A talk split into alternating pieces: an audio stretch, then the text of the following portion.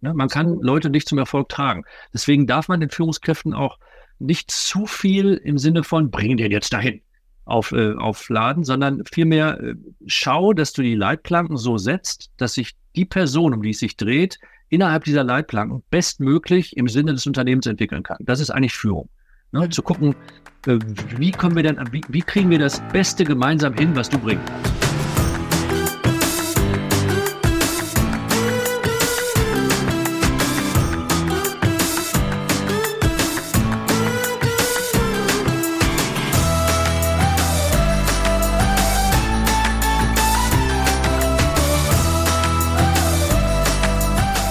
Willkommen in meiner Show zum Thema Leadership. Ja, heute habe ich ihn bei mir, den Wachstumsexperten, Redner, ein Mann, der 18 Bücher geschrieben hat. Das müsst ihr euch mal vorstellen. Vorsitzender des Vorstands der Dortmund Stiftung, Mitglied der Wirtschaftskommission des Mittelstandes und Wirtschaftsunion, Vizepräsident des Bundesverbandes Deutscher Mittelstand und Handelsrichter Handelsrichter am Landgericht in Dortmund und das ist nur ein klitzekleiner Auszug aus seiner Vita. Herzlich willkommen, Herr Professor Dr. Guido Quelle. Danke, dass ich da sein kann. Hallo.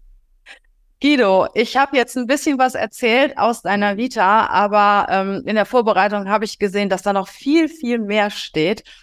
Ähm, erzähl doch einfach mal unseren Zuschauern, unseren Zuhörern, was sie noch unbedingt über dich wissen wollten. Ja, vielleicht mein Hauptberuf. Das ist nämlich Wachstumsexperte bei Mandat. Ich bin der geschäftsführende Hauptgesellschafter, nicht mehr Alleingesellschafter von Mandat, Mandatmanagementberatung in Dortmund. Und das ist das, was mich eigentlich auch zu diesen ganzen anderen Dingen geführt hat, die du gerade ausgeführt hast, ist wirklich der Kern. Ich lehre ja auch noch an zwei Hochschulen, das mache ich auch noch nebenbei. Und alles das hat ja etwas mit äh, Wachstum, mit persönlichem Wachstum zu tun. Privat äh, bin ich zum Zeitpunkt dieses äh, Interviews, dieses Gesprächs bin ich äh, 58 Jahre alt, verheiratet. Wir haben drei große Hunde, oh. haben auch, ähm, ja, wir haben drei Leonberger Hunde und wir haben äh, mit äh, einer der Damen, drei Mädels, haben wir eine Zucht begründet auch. Das heißt, wir sind auch Hobbyzüchter im deutschen Club für Leonberger Hunde. Ansonsten sind wir viel unterwegs.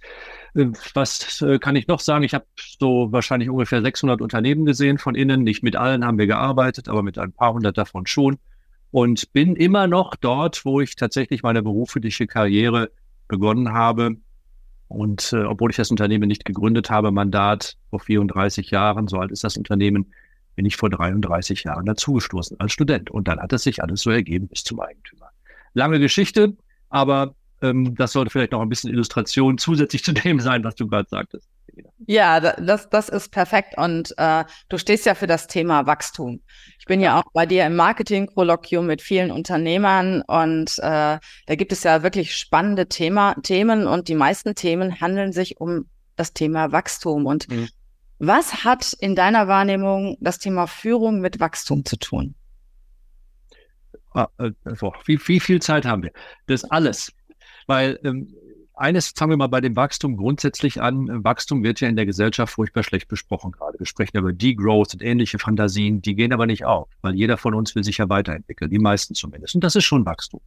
Unseren Unternehmern sagen wir, also unsere Klienten sagen wir, wenn ihr das Niveau von heute halten wollt, müsst ihr wachsen.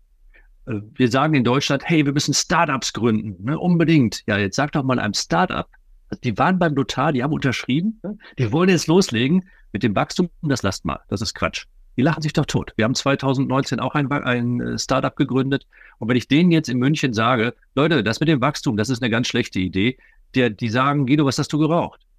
Und insofern ist es wichtig, dass wir erst einmal anerkennen, dass Wachstum, und zwar intelligentes Wachstum, nicht das dauernde Wiederholen des Gleichen, dass das ganz, ganz wichtig ist. Wir brauchen Wachstumsintelligenz. Und alle, die sagen, naja, die Growth wäre jetzt mal richtig, die haben meiner Meinung nach die Perspektive verloren. Jetzt zu deiner Frage, was hat Führung mit Wachstum zu tun? Alles, weil wir heute nicht mehr so führen können wie früher. Und ne, früher war das völlig klar, meistens eine patriarchalische Struktur im Unternehmen. Der Chef sagt, was gemacht ist und dann wird das ausgeführt. Genau. Die, Fen die Fenster sind gestrichen, Chef, was machen wir jetzt mit den Rahmen? Ne? So, ha, prima.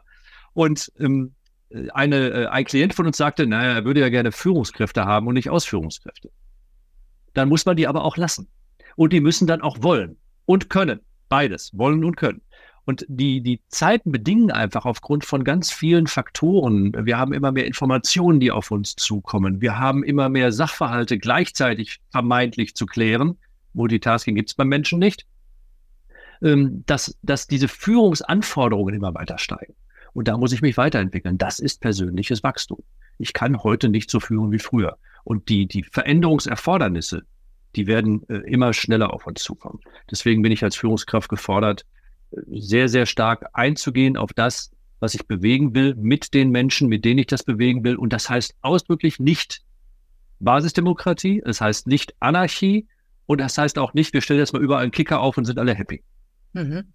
Also das bedeutet, dass die Unternehmer oder die, diejenigen, die Unternehmen gründen, erstmal dafür sorgen, dass sie eine richtig gute Führungsmannschaft haben. Ne? Und äh, dass Führungskräfte sind im Endeffekt dafür verantwortlich, dass ein Unternehmen wächst, dass die Mitarbeiter im Unternehmen bleiben. Mitarbeiter sind ja heute das größte Kapital des Unternehmens. Und äh, ich habe vor ein paar Tagen auch, auch gehört, ja, früher hat man sich um Kunden bemüht. Heute hat man die Kunden und man hat die Mitarbeiter nicht. Und äh, die Mitarbeiter kommen ins Unternehmen wegen dem Unternehmen, dem Produkt und gehen wegen der Führungskraft. Und somit hat die Führungskraft ja eine riesige Schlüsselfunktion im Unternehmen und ähm, ist dafür verantwortlich, dass das Unternehmen wächst, dass die richtigen Mitarbeiter an Bord sind und so weiter. Und du hast eben auch schon einige ganz wichtige Punkte genannt. Die Führungskraft ist nicht mehr Patriarch, sie ist aber auch nicht der Kollege. Was ist denn die richtige Führungskraft in deiner Wahrnehmung? Welche Eigenschaften sollte eine richtig gute Führungskraft heutzutage besitzen? Äh, drei. Die ja? erste, die erste, sie muss Vorbild sein. Mhm. Weil wie soll ich denn etwas von anderen verlangen, wenn ich es selbst nicht bringe? Das ist, die Mitarbeiter glauben ja nicht, was geschrieben steht oder was sie, was sie hören, die glauben, was sie erleben. Mhm. Und wenn jemand sagt, wir müssen immer pünktlich sein und nie pünktlich seine Arbeitsergebnisse abliefert, das ist einfach, das kann man sich auch sparen. Das ist einfach unglaubwürdig. Das heißt, diese Vorbildfunktion, die häufig ja auch in Abrede gestellt wird, nein, Führungskräfte müssen kein Vorbild sein, das ist viel zu anstrengend. Ja, wofür brauche ich dann eine Führungskraft? Selbstverständlich müssen die Führungskräfte Vorbild sein. Und das beginnt bei der Unternehmensspitze. Und wenn da gesagt wird, beispielsweise bleiben wir mal bei Wachstum, wir müssen jetzt Wachstum. Und die Führungsspitze äh, Wachstum schaffen. Und die Führungsspitze liegt in der Hängematte, ist dauernd nicht da, geht nicht zu Weiterbildungen, äh, entwickelt sich auch persönlich nicht weiter, äh, macht alles so wie früher. Das ist unglaubwürdig. Also an der Spitze beginnt das. Wachstum beginnt oben. Das ist auch eins meiner Bücher. Übrigens jetzt das 21. wird demnächst erscheinen. Das hat sich weiterentwickelt, auch wir wachsen auch, also nicht nur quantitativ, auch qualitativ. Also das erste ist Vorbild. Mhm. Das zweite ist etwas sehr Anstrengendes. Und zwar sind gute Führungskräfte in der Lage, mehrere Führungsstile einzunehmen. Wir nennen das situatives Führen. In einer Krise brauche ich eine andere Art der Führung als in einer äh, Situation, in der es um um äh, Innovation geht. In der Krise geht es auch um Innovation, aber du weißt, was ich meine. Wenn die Feuerwehr kann nicht anfangen zu üben, wenn sie am Brandherd steht. Da kann man nicht sagen, ja, welches Rohr nehmen wir jetzt? Beim letzten Mal hat das geklappt. Nee, nehmen wir doch ein anderes. Da ist völlig klar, was dran ist. Und die Feuerwehr geht auch erst, wenn der Brand gelöscht ist und sagt nicht, ach, das Püffchen, das lassen wir mal ein bisschen weiter, weiter äh, brennen noch, das macht nichts. Führungskräfte müssen unterschiedliche Stile einnehmen. Im Training andere als in der Krise. In der Innovation andere als in der in der, ähm, wie soll ich sagen, Konsolidierung. Und das äh, ist sehr anstrengend. Nicht jeder kann das, nicht jeder will das. Mhm. Und man muss auch wirklich gucken, wer ist wo wirklich stark und wer braucht wo Ergänzungen. Und das Dritte hängt damit zusammen, Führungskräfte müssen heute sich im Klaren darüber werden, dass eine gute Führungskraft nicht gleichzusetzen ist mit einer guten Fachkraft. Und das beginnt auch wieder bei den Chefs, oder Chefinnen, ich nehme das generische Maskulinum, es beginnt bei den Chefs, die sagen, hey, du warst fachlich so super, du bist jetzt Führungskraft bei uns. Das ist häufig ein Doppelfehler, mhm. weil man eine gute Fachkraft verliert und eine schlechte Führungskraft gewinnt. Das heißt, Führungskräfte, wenn sie denn in dieser Position sind, müssen sich klar darüber werden, dass sie nicht mehr durch gute Fachlichkeit glänzen können, sondern dass sie auch davon leben und ihren Erfolg daraus ziehen, dass sie Leute einstellen, die besser sind als sie fachlich. Genau. Und das ist halt die Challenge. Das war definitiv auch früher so. Ich weiß das noch aus meiner Zeit als, als Leiterin HR. ähm, es wurden immer die besten Mitarbeiter zu Führungskräften gemacht. Die mhm. besten Leute, die, die halt gute Projekte ge gemacht haben und so weiter, die wurden dann irgendwann mal mhm. Führungskraft und mhm. das geht voll in die Hose. Ja. Und heutzutage bedeutet ja auch Führungskraft sein, sehr nah am Menschen zu sein. Die Menschen wollen ja gesehen werden, die wollen wertgeschätzt werden, die wollen den Sinn in der Arbeit sehen, die wollen kommunizieren. Und da muss die Führungskraft in meiner Wahrnehmung auch Menschen lieben. Hm, auf jeden Fall. Wer nicht, wer keine Menschen mag, darf nicht führen. Genau, und, und auch, das muss eine Motivation der Führungskraft mhm. sein, den Mitarbeiter von A nach B zu bringen. Und ja, ja, da würde ich mal einhaken gerne. Also das ist, das, jetzt kommen wir so in einen Punkt, bei dem ich immer ein bisschen kritisch bin. Ja. Führung ist ja kein, Führung ist ja kein, ähm, also für mich ist Führung etwas, was dazu beiträgt, dass jemand, den ich dann führen darf, sich selber auch entdeckt und findet. Das meine ich ganz unesoterisch. Dafür stehe ich nicht zur Verfügung. Ich werfe keine Wattebäusche.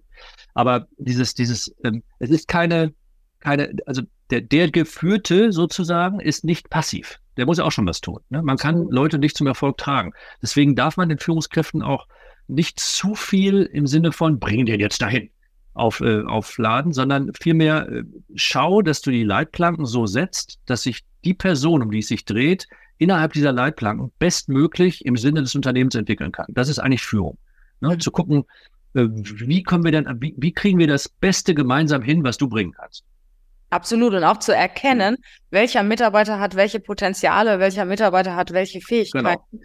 Und äh, den Mitarbeiter auch so ein bisschen zu pushen ne? und, äh, mhm. äh, und zu unterstützen auch, auch in seinem Thema. Ich habe zum Beispiel jemanden eingestellt, vor einem Monat erst. Und äh, der ist im Marketing tätig. Bei mhm. mir hat vorher ähm, Offline-Marketing gemacht und soll mhm. jetzt Online-Marketing machen. Da habe ich, mhm. oh, ob das wohl funktioniert. Mhm. Es war aber Frage. Ist aber ein sehr, sehr motivierter junger Mann. Da habe ich gedacht, okay, der wollte unbedingt, wir probieren das. Mhm. Mhm. Und der hat sich in einem Monat schon so wahnsinnig in das Thema reingekniet. Mhm. Also ich bin jeden Tag aufs Neue geflasht über die Leistung, die der junge Mann bringt. Und ich habe jetzt, das musst du dir mal vorstellen, nach einem Monat entschieden, diesen jungen Mann in eine äh, Mastermind über Online-Marketing äh, zu bringen, beziehungsweise ihn da äh, für anzumelden, was sehr viel Geld kostet. Die Ausbildung mhm. geht ein Jahr. Mhm. Und äh, ich finde das total toll, weil ich habe den Mitarbeiter motiviert Mhm. Ja, der ist, möchte das unbedingt lernen und ich habe ihn voraussichtlich auch noch eine ganze Weile in meinem Unternehmen. Und das finde ich wichtig, halt Potenziale zu erkennen mhm. und die aufzunehmen und die Person dann von A nach B zu begleiten. Mhm. Und ja. dafür muss ich Menschen mögen. Unbedingt. Ich hatte das große Glück, in meinem Unternehmen ja vom Student bis hin zum Eigentümer zu werden, zum Alleineigentümer. Und die, diese Möglichkeit ist auch dadurch entstanden, dass der Gründer unseres Unternehmens, der schon seit fast 20 Jahren nicht mehr dabei ist, dass der mir viel Freiräume gelassen hat. Das kann man nicht mit jedem machen, aber man muss dann eben entdecken, wer kann Freiräume gebrauchen, wer fühlt sich auch eingeengt, wenn er ein zu starres Korsett, Korsett bekommt. Das heißt, das Entdecken der, der Arbeitspräferenzen der Einzelnen auch, das gehört auch mit hinzu. Und ich möchte noch ein Wort sagen zum Thema Motivation. Ich bin ja der festen Überzeugung, man kann Menschen nicht motivieren. Mhm. Man kann sie inspirieren, das ist auch eine Aufgabe der Führungskraft, inspirieren und entdecken und gemeinsam Weg gehen. Ich, äh, also ich, du könntest diesen jungen Mann nicht motivieren, wenn er nicht äh, von sich aus etwas hätte, so intrinsisch etwas hätte. Dann könntest du dich da hinstellen und sagen, wir müssen jetzt mal Marketing machen und der sagt dann, jawohl. Ne? Und dann, aber du hast es ja ganz anders hinbekommen. Und das, das meine ich auch, diese, diese Verpflichtung, das sage ich in Vorträgen gelegentlich auch, ich, ich würde gerne alle Führungskräfte mal davon freisprechen, dass sie Mitarbeiter motivieren müssen. Das müssen sie nicht. Was sie müssen, zwingend, ist darauf zu achten, dass sie Mitarbeiter nicht demotivieren, weil das geht sehr schnell. Mhm. Diese Anekdoten, die kennen wir ja auch. Ich habe immer so ein, ein, ein Meeting vor Augen in, in einem äh, börsennotierten Unternehmen. Da ging es um ganz, ganz wichtige Punkte, strategische Punkte. Und es war eine große Sitzung, dreiköpfiger Vorstand und die Regionalleiter waren da, die betrieblichen, die vertrieblichen und so. Ein junger Mann, der äh, noch nicht so furchtbar lange da war. Und es drehten sich die Diskussion und plötzlich fasste sich dieser junge Mann ein Herz und sagte dann, äh, ob er auch mal was sagen. und dann bekam er das Wort vom Vorstand. Und dann hat er einen Vorschlag gemacht zu der äh, diskutierten Sachlage. Den fand ich gut.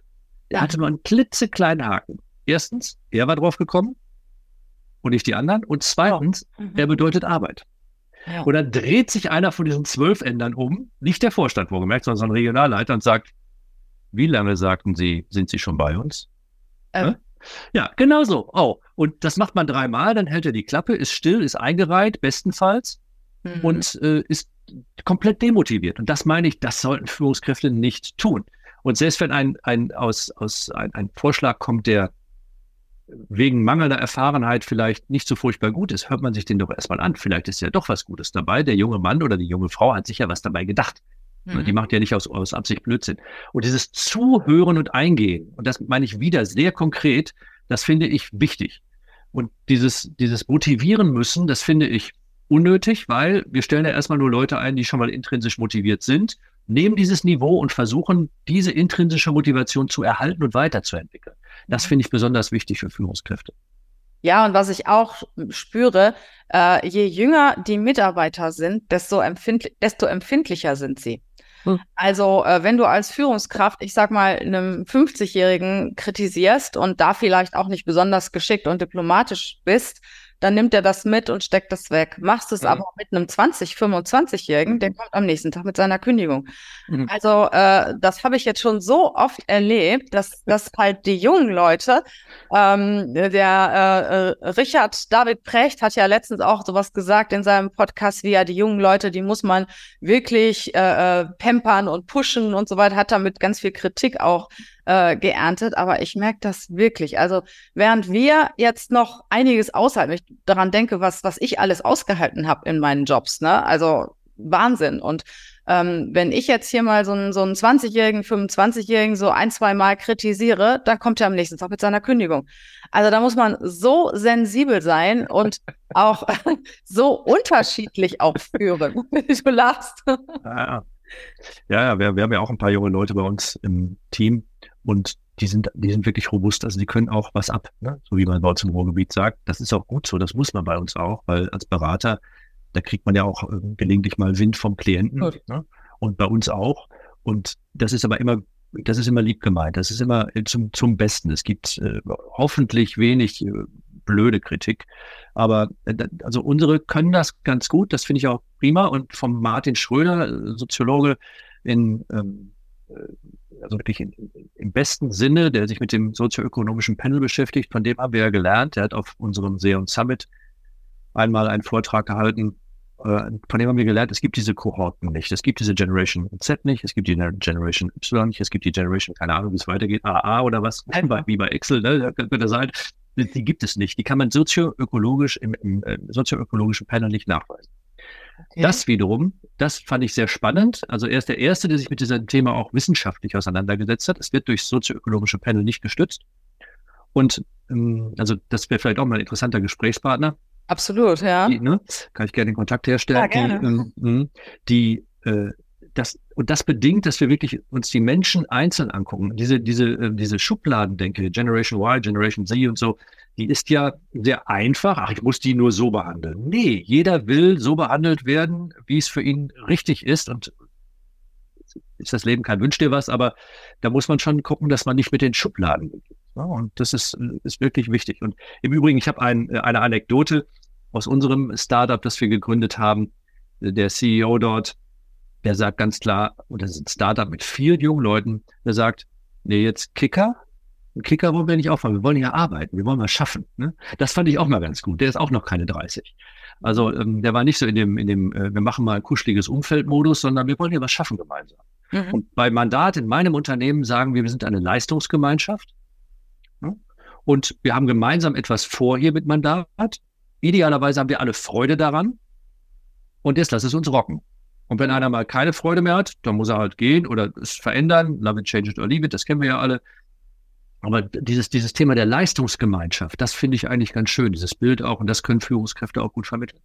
Ja, zusammen über Aufgaben auch Teams zusammenschweißen. Ne? Also genau. gemeinsame Aufgaben, keine Konkurrenzen entwickeln, sondern genau das Gegenteil davon. Also gemeinsam können wir was schaffen und mhm. mit unseren un unterschiedlichen Kompetenzen Großes bewirken. Genau äh, wenn das die Führungskraft den Mitarbeitern vermittelt, finde ich, dass das gibt auch so einen ganz besonderen Spirit im genau. Team. Genau. Genau. Äh, ich stimme dir absolut zu mit diesem Thema Führung. Also ich verstehe situatives Führen auch darunter, dass ich den Mitarbeiter einmal nach seiner Persönlichkeit mhm. und einmal nach seinen Kompetenzen auch führe. Mhm, ja. Seinen, seinen Erfahrungen, seinen fachlichen Kompetenzen, aber auch immer dabei die Persönlichkeit des Menschen im Auge behalte, weil wir sind alle anders und äh, jeder möchte auch anders geführt werden. Oder mhm. was heißt ja. jeder, also die, die Menschen bringen andere Leistungen, wenn ja. sie wirklich nach ihrer Persönlichkeit auch geführt werden. Ja. Und ein ganz wesentlicher Aspekt, der noch hinzukommt, aufbauend darauf, sind die Arbeitspräferenzen. Mhm. Und das ist nochmal etwas, was ganz interessant ist, weil Kompetenz und Präferenz, das muss nicht immer miteinander einhergehen. Also ich möchte nicht über andere sprechen, sprechen wir über mich. Ich bin äh, gut, wenn ich Ideen liefern kann. Ich bin gut, wenn ich auf einer, also sagt man, wenn ich auf einer Bühne stehe oder ähm, vielleicht auch in solchen Gesprächen wie jetzt. Und ich bin gut, wenn es darum geht, etwas Neues zu entwickeln bis zu einem gewissen Punkt. Mhm. Und dann wird es für mich langweilig. Ich kann auch weiterentwickeln, ich kann das auch durchführen, ich kann das auch kontrollieren und ne, so diese ganzen Dinge kann ich auch. Diese Kompetenzen habe ich, aber es macht mir überhaupt keine Freude. Wenn du mich wirklich bestrafen wollen würdest, dann würdest du mich in einen Keller setzen oder auch e-, egal in welches schöne Büro und ich müsste Buchhaltung machen. Ne? Das kann ich, aber das ist wirklich ätzend. Und deswegen ist es auch wichtig herauszufinden, was sind denn die Arbeitspräferenzen? Nicht nur die Kompetenzen, das kann die Person, sondern was macht sie denn gern? Das, äh, idealerweise passt das natürlich zum Unternehmen, ne? damit wir nicht alle nur das machen, was wir gerne machen. Und das kann im, im, das kann im Privaten ganz anders sein als im beruflichen Kontext. Mhm. Mhm. Und das haben wir auch gelernt. Meine Frau, meine Frau ist äh, lizenzierte TMS-Trainerin und sie hat begleitet uns diesbezüglich äh, seit Jahren auch immer so die neuen Kollegen nochmal zu gucken, was sind denn die Arbeitspräferenzen und ist unser Rat denn eigentlich rund oder sind wir alles nur die, die kreativen Chaoten und kriegen nichts auf die Straße? Das ist ja brandgefährlich. Und zu einer guten Führungskraft gehört es eben auch zu schauen, was sind denn die Präferenzen der einzelnen Mitarbeiter. Mhm. Was ich auch immer mehr feststelle, oder es geht eigentlich, die Tendenz gibt es eigentlich schon seit ein paar Jahren, also sehr flache Hierarchien aufzubauen. Also mhm. äh, Teams auch oder Führungen aufzulösen und ähm, selbstorganisierte Teams ins Leben zu rufen. Und ich merke, dass das nur bis zu einem gewissen Grad funktioniert. Was hast du für Erfahrungen damit gemacht, also Führungsstrukturen auch wirklich abzubauen? Ja gut, es kommt darauf an, wie die Ausgangssituation ist. Aber von zu breiten Hierarchien oder zu breiten Organigrammen halte ich gar nichts. Mhm. Äh, überhaupt nichts. Das ist das, äh, das, das, da leidet das gesamte, die gesamte Aufmerksamkeit für die Mitarbeiter darunter. Wenn mir jemand sagt, er hat 100 Leute zu führen, dann frage ich, wie machst du das? Ja. Also wie, wie soll das denn gehen? Also bitte jetzt mal erklär, erklär dich. Und das, manche Hierarchien sind zu starr, zu komplex, und sind der Historie geschuldet, weil man irgendwem einen Posten verschaffen muss. Das sehen wir sehr stark in der Verwaltung, in der kommunalen Verwaltung auch.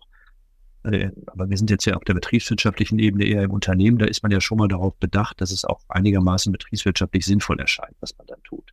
Aber eine Auflösung sämtlicher Hierarchien, so in, in verschiedene Kreise und mhm. die dann sich irgendwie organisieren, da glaube ich nicht dran. Ich habe es noch nicht vernünftig funktionieren sehen. Ich glaube bis zu einem gewissen Grad daran wenn wir entdecken, dass Teams selbstständig arbeiten sollten, dann sollten die es auch erstmal ausprobieren dürfen. Mhm. Also die Chance sollten sie haben.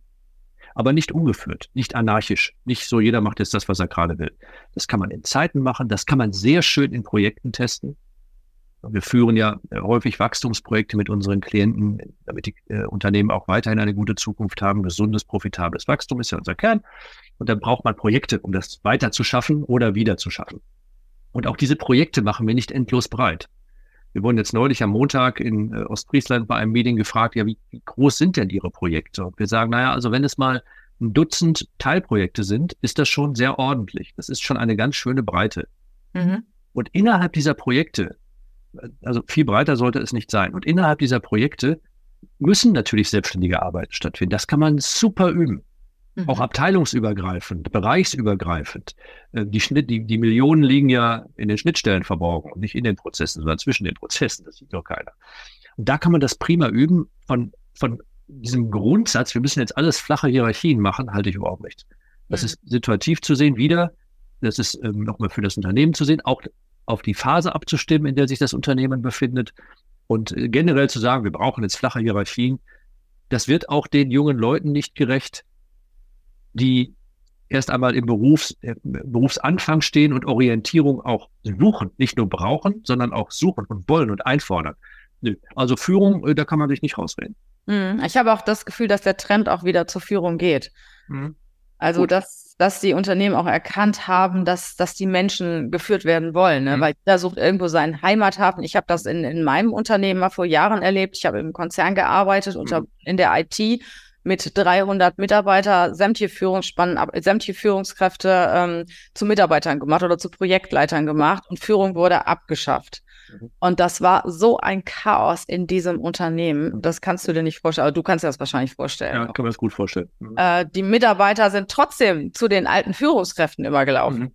Klar. Die haben das überhaupt nicht akzeptiert. Und äh, so bin ich auch zum Personal gekommen. Ich war mhm. seinerzeit Assistentin des, des Vorstandes und mhm äh, dann kamen die auf einmal alle zu mir und dann mhm. habe ich das so aufgefangen und dann mhm. hab, so bin ich zu Personal gekommen. Und mhm. ähm, ich habe damals erlebt, das funktioniert nicht. Und mhm. andersrum gibt's ja auch bei den Start-ups, wir sind erstmal alle Kumpel und wir packen ja. alle an und hier gibt es keine Unterschiede in der mhm. Hierarchie, aber mhm. irgendwann mal, ich merke so, bei, bei 30, 40 Leuten kommt dann der Punkt, wo doch eine Ebene eingeführt werden muss. Also ja. so sehe ich das, weil sonst, sonst ja. hast du keine Struktur, keine, keine ordentlichen Prozesse und ähm, keine Achte drauf.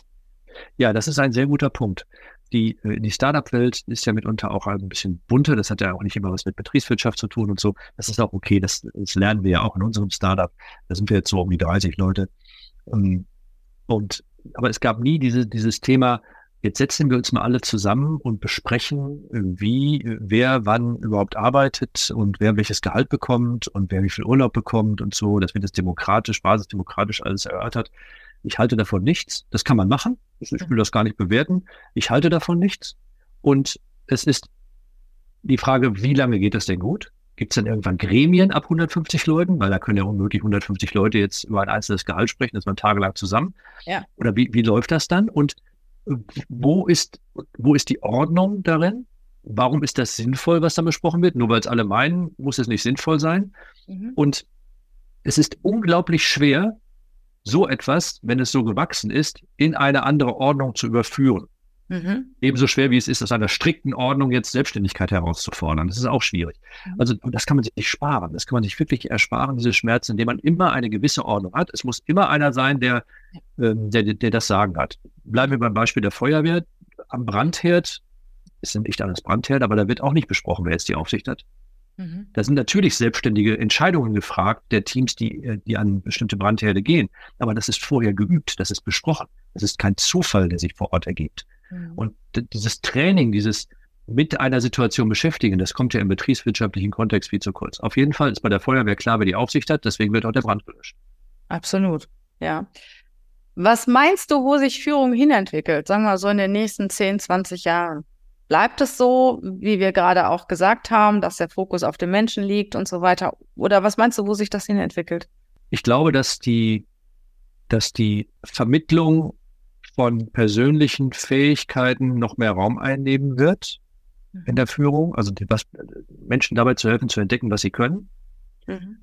Und ich fürchte, dass die fachliche Ausbildung in den Unternehmen für Führungskräfte noch stärker mit hinzukommt, dass sie also Mitarbeiter ausbilden müssen, das zu tun, was sie eigentlich tun könnten schon. Ich sehe das an der Hochschule, da sehe ich eine große Spreizung bei den Studenten zwischen echt guten mhm. und, well, let's put it this way, nicht so guten.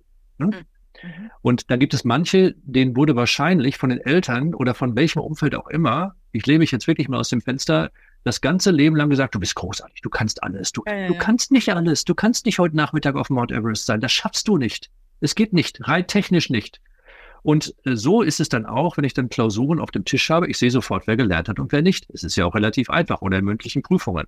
Mhm. Und äh, dann, dann gibt es die, die wirklich was leisten wollen, was voranbringen wollen, die sich auch weiterentwickeln, die die Chance auch sehen, die sich in der, in der Vorlesung beteiligen, die freiwillig Aufgaben übernehmen oder sich als Freiwilliger, also als Proband mal stellen. Und es gibt diejenigen, die von sich so überzeugt sind und sagen, das sind da eh alles Laberfächer hier, International Management, strategisches Management und so, Personalführung, Selbstmanagement, alles Laberfächer, das mache ich so, das, das reiße ich so ab. Das reißt man nicht so ab. Hier mhm. sind News. Vielleicht hört das ja auch der ein oder andere Student. Und da leidet die fachliche Bildung drunter. Wir bekommen in den Unternehmen Azubis, die überhaupt nicht ausgebildet sind durch die Schule, die echt schlechtes Fachwissen haben, die auch schlechtes Sozialverhalten haben. Wir bekommen Studenten, Absolventen, die, ähm, die nicht gut genug ausgebildet sind. Wir haben echt Mühe, gute Kollegen zu finden. Wir haben Top-Kollegen. Ich habe ein Top-Team, die sind alle prima, die haben die Chance an der Uni genutzt. Da mhm. sind noch zwei Jahrgangsbeste bei, die einen guten Weg gemacht haben schon. Und die haben die Chance genutzt. Aber wir sehen eben in Bewerbungsgesprächen auch, wow, ja, gnadenlose Selbstüberschätzung. Und ich glaube, dass Führung sich dahin entwickelt wird. Ja, wirklich. Ich meine, du kennst die ja auch alle. Ja. Äh, Führung, Führung wird sich dahin entwickeln, dass wir mehr Persönlichkeitsentwicklung in der Führung noch haben werden, mehr fachliche Entwicklung und Führungskräfte werden auch nicht umhin kommen, sich dramatisch und intensiv und ab sofort mit äh, Technologie zu beschäftigen. Ja. Mhm. Das kommt nämlich auch häufig zu. Ah, Technologien sind Schnickschnack, das machen die jungen Leute. Nee, nee, Ne, da, aus der Nummer kommen wir nicht mehr raus. Also die Technologie ja. wird schon noch einiges bestimmen bei uns. Und ich glaube, das sind drei wesentliche Elemente, auf die sich Führung konzentrieren muss. Mhm. Das Gute bei Führung ist ja, es ist nicht so furchtbar volatil. Es ist kein Zeitgeist. Ne, so. Aber man muss eben schon gucken, wie kommen wir denn in dem Umfeld mit den Menschen weiter. Mhm. Was würdest du denn jungen Führungskräften raten, wie sie sich das Know-how aneignen können, äh, wie sie zu richtig guten Führungskräften werden, wenn, wenn sie das vorhaben, wenn sie gute Führungskräfte werden wollen? Was sollen sie tun? Auf jeden Fall einen Mentor suchen. Mhm. Auf jeden Fall. Im Unternehmen oder außerhalb. Äh, irgendwer, der hilft. Äh, Im Unternehmen, dann sollte es jemand sein, von dem man nicht abhängig ist, mit dem man wirklich über viele Dinge sprechen kann. Oder äh, außerhalb des Unternehmens, da bieten ja verschiedene Vereine auch solche Dinge an, äh, sich auch mit anderen auszutauschen, was funktioniert, was funktioniert nicht. Und dieses, erst einmal dieses, dieses, diese Geschwindigkeit der Wissensaneignung und der Könnenaneignung zu steigern. Und das geht natürlich durch Erfahrung von erfahreneren Führungskräften, was nicht bedeutet, dass alles übernommen werden muss. Ja, ja. Aber es bedeutet sehr wohl mal zu hören, was hat denn in der Vergangenheit funktioniert? Kann ich davon etwas lernen oder nicht? Mhm. Was sind die Sichtweisen derjenigen, die vielleicht schon ein bisschen mehr Erfahrung haben und mit einer gewissen Gelassenheit auf manche Situationen auch schauen? Wie mhm. kann ich mit Krisen umgehen? Also hier geht es wirklich darum, dass äh, ein Mentor da ist, an dem man sich gelegentlich wenden kann. Das finde ich wichtig. Mhm. Und des Weiteren finde ich wichtig, dass äh, ist eine Frage der Chefs dann, dass diesen Führungskräften auch Raum gelassen wird, Dinge auszuprobieren. Mhm. Wir sagen scherzhaft bei Mandat, naja, also ich habe ja auch zwei Kollegen, denen ich Anteile verkauft habe. Ja, also ich bin ja auch, äh, muss ja das tun, was ich anderen auch rate. Ich habe bei der Nachfolge auch begonnen zu regeln, Linda und Fabian. Und den habe ich von vornherein gesagt, ihr müsst doch eure eigenen Fehler machen. Mhm. Ich, also ich kann euch unmöglich vor allen Fehlern bewahren. Niemand kann euch vor allen Fehlern bewahren. Und das gilt natürlich auch für, für Führungskräfte. Manche Fehler muss man einfach selber machen. Und das Unternehmen muss dann sagen, jetzt hast du hoffentlich was dabei gelernt. Ja, und ich merke auch, dass die Unternehmen auch sensibel geworden sind, was so Führungskräfte angeht. Ne? Also früher war das ja wirklich so, wie wir, wie wir anfangs gesagt haben, der beste Fachmann wurde zur Führungskraft. Und heute investieren die Unternehmen ja auch Geld, um Menschen auszubilden. Ne? Also äh, ich habe auch einige im One-to-One-Coaching, einige Führungskräfte und wir haben auch für nächstes Jahr so ein Leadership-Programm ins Leben gerufen, Schön. wo wir junge Führungskräfte ausbilden, mhm. weil äh, ich finde das extrem wichtig und, und die haben auch richtig Spaß daran. Ne? Also das, das merke ich auch. Ja, ähm, jetzt sind wir fast zum Schluss und äh, ich möchte dir so das letzte Wort überlassen. So, wenn wir jetzt mal rückblicken auf die letzte halbe Stunde, worüber wir gesprochen haben, äh, was möchtest du den Zuhörern, den Zuschauern noch mit auf den Weg geben? Mir ist etwas sehr wichtig und das ist sicherlich auch einhergehend mit den aktuellen Nachrichten, die wir sehen, äh, was wir konsumieren. Die Botschaften, die Anzahl der Negativbotschaften, die wir zurzeit zu konsumieren haben, die steigt ja, also ich sage ungern gefühlt, die steigt tatsächlich wahrscheinlich exponentiell. Mhm. Und die Zukunft wird gut. Ich bin ja Berufsoptimist, ne, sozusagen, ähm, aber die Zukunft wird gut, weil wir sie gestalten. Die geschieht nicht einfach. Super. Ne, wir, also ich möchte mitgeben, dass wir die Zukunft, wir sind die Gestalter der Zukunft. Und je nachdem, wie wir durch die Lande laufen, auch gegenüber unseren Mitarbeitern, das nehmen die mit. Wenn wir strahlen, ist das, ähm, wird das mitgenommen. Und wenn wir mit hängenden Mundwinkeln, weil die Schwerkraft gesiegt hat, herumlaufen, dann wird das auch wahrgenommen. Die Zukunft wird gut. Ich möchte Mut und Zuversicht geben, weil das liegt an uns, wie die Zukunft wird. Und das sollten wir uns vor Augen halten und uns nicht von diesem ganzen Mist, der auf uns einplempert, jeden Tag beeindrucken lassen. Das war ein richtig tolles Schlusswort. Also das wünsche ich mir auch für unsere Politik, dass wir ab und zu mal sowas hören. Guido, ich danke dir für deine Zeit, dass du uns so wertvolle Informationen mitgegeben hast. Und ich freue mich, wenn wir uns nächste Woche sehen beim Marketing-Kolloquium in, äh, im Kloster Seon. Und euch wünsche ich eine gute Zeit. Bis bald. Tschüss. Bis Dank.